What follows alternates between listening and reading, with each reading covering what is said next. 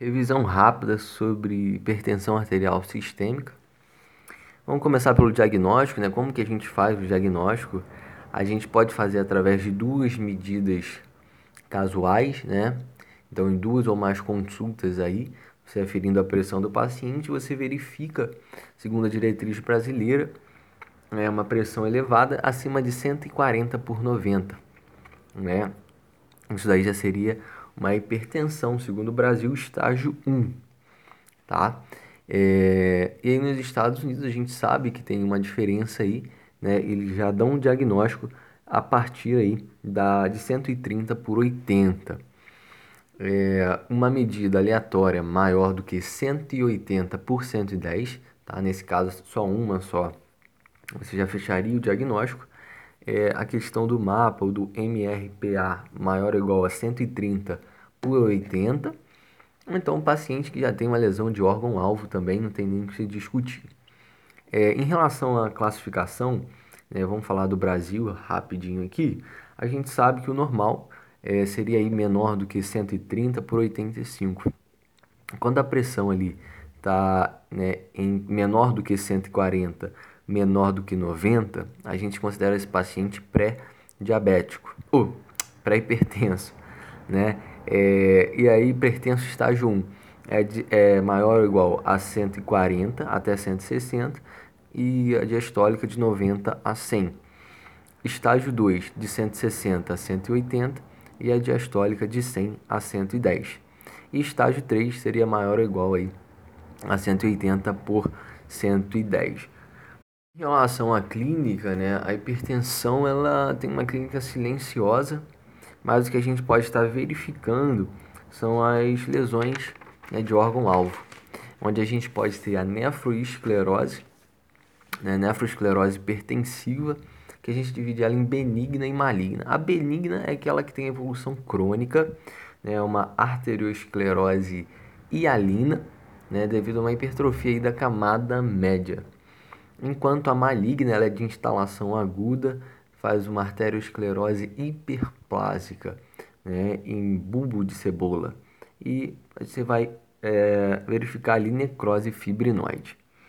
E a outra é a retinopatia, em que a gente tem a classificação aí que é bem importante saber, que é a classificação 1, né? É quando você tem estreitamento arteriolar Tipo 2, cruzamento arteriovenoso patológico.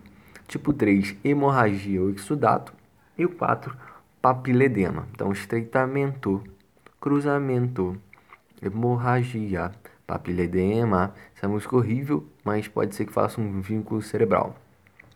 Em que o 1 e 2 né, mostram-se mais para alterações crônicas e 3 e 4 mais aí para alterações agudas, né? E, e aí, beleza. Agora, em relação ao tratamento, qual que é o alvo que a gente tem? No Brasil, nosso alvo é manter essa pressão aí menor ou igual a 140 né, por 90, enquanto nos Estados Unidos, pacientes de alto risco, acaba que o alvo é menor do que 130 por 80. E né, é, quais são as drogas? A gente tem as drogas consideradas de primeira linha, são os tiazídicos, e bloqueador de canal de cálcio. Vou falar de cada uma aqui, né? Rapidinho. O tiazídico de efeito adverso, a gente tem que ter cuidado com os quatro hipo e os três hiper que ela causa. Os quatro hipo, hipovolemia, hiponatremia, hipocalemia e hipomagnesemia. E hiper, ela causa uma hiperglicemia elevação do ácido úrico, então é contraindicado até em gota, e aumento também do lipídio.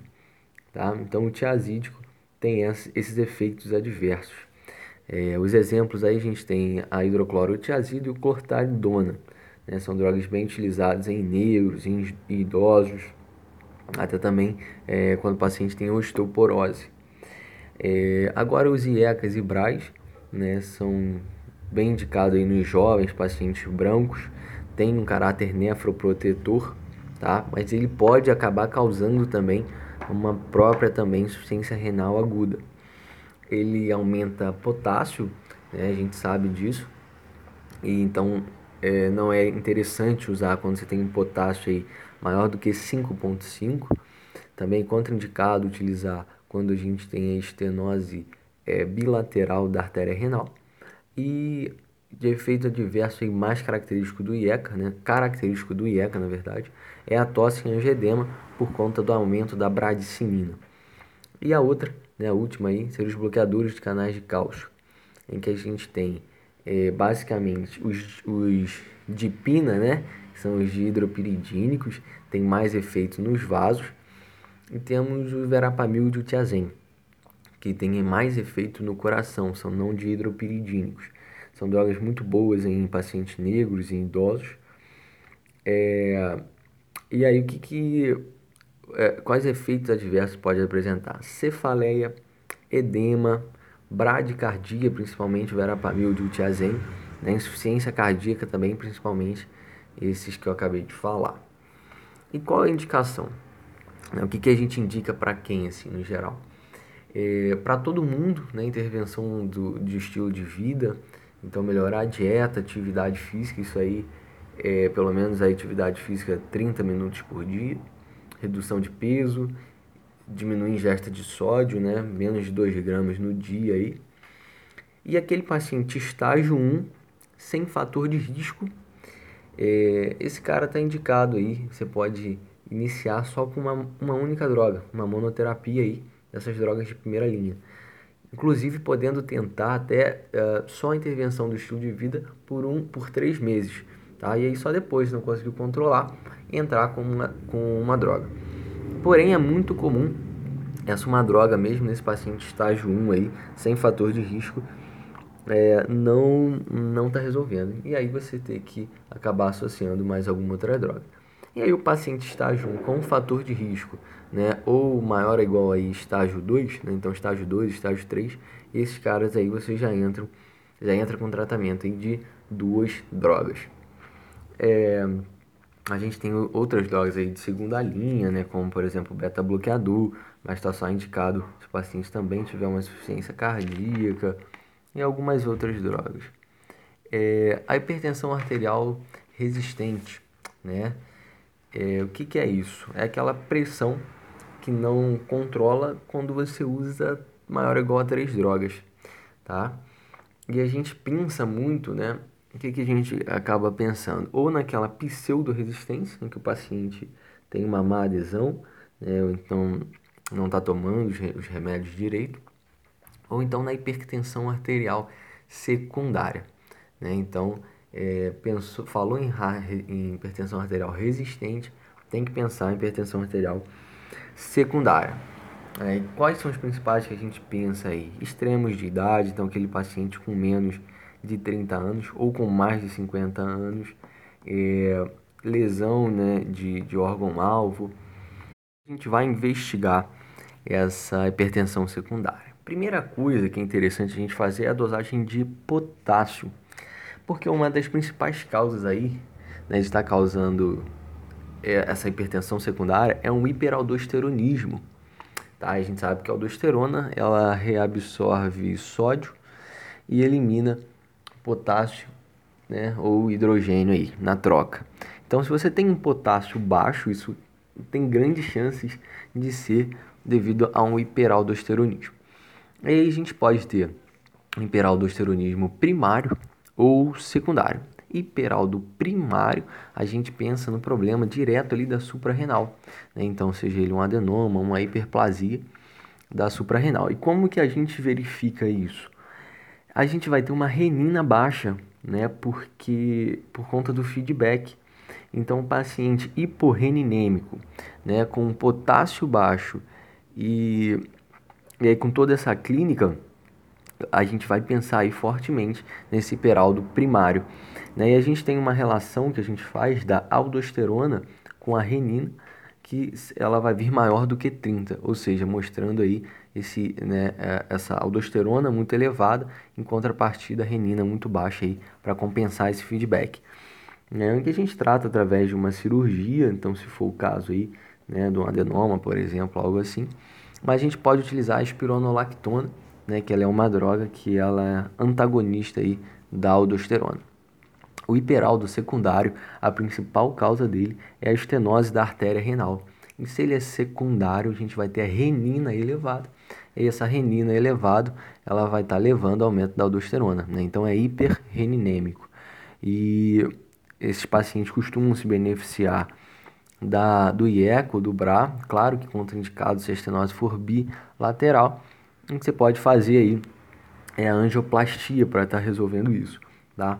Então, no geral, né, acaba que como a gente sempre pensa em hipertensão arterial secundária, é, tendendo a ser esse lado aí, né, de hiperaldosteronismo, a espironolactona é uma droga que ela segura bem aí até é, fazer de fato a terapia resolutiva, né? Mas temos outras causas como uma doença renal, é, síndrome da apneia do sono, então pacientes também que com felcromostoma, então paciente com cefaleia, sudorese, palpitação, pensar no felcromostoma, coarctação de aorta também uma dessas causas de hipertensão secundária, né? Um paciente jovem com pulso femoral reduzido, pensa aí na coarctação de aorta. E agora a gente vai falar da crise hipertensiva. A crise hipertensiva é essa, que normalmente ela ocorre, né? Quando essa pressão está maior ou igual a 180 por 120. E aí a gente tem a pseudocrise, em que o paciente vai ter todos os exames normais, tudo normal. Normalmente, né, após aí um estresse, um, um, talvez um, algo que esteja gerando ansiedade, e o tratamento é mais, muito mais ansiolítico, analgesia, do que de fato é, antihipertensivos.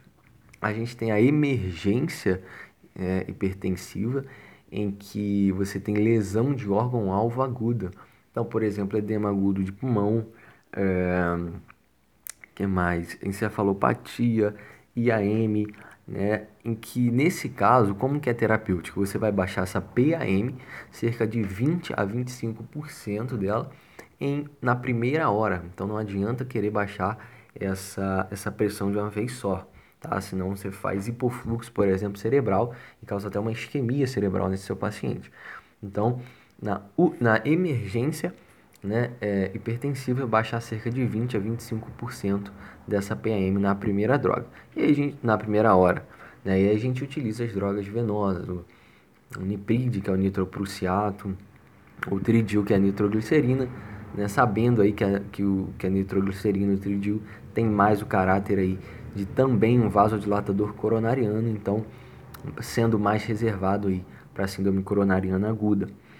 Tá? De situação especial, a gente tem a dissecção, de aort a dissecção aórtica né? e AVE hemorrágico. Nesse caso, você normaliza a PA, tá? você não precisa baixar só 20 a 25%, você busca normalizar a PA, sendo que a dissecção aórtica também baixar a frequência, né? que é essa, essa frequência aí, pelo menos aí, é, 60 batimentos cardíacos por minuto.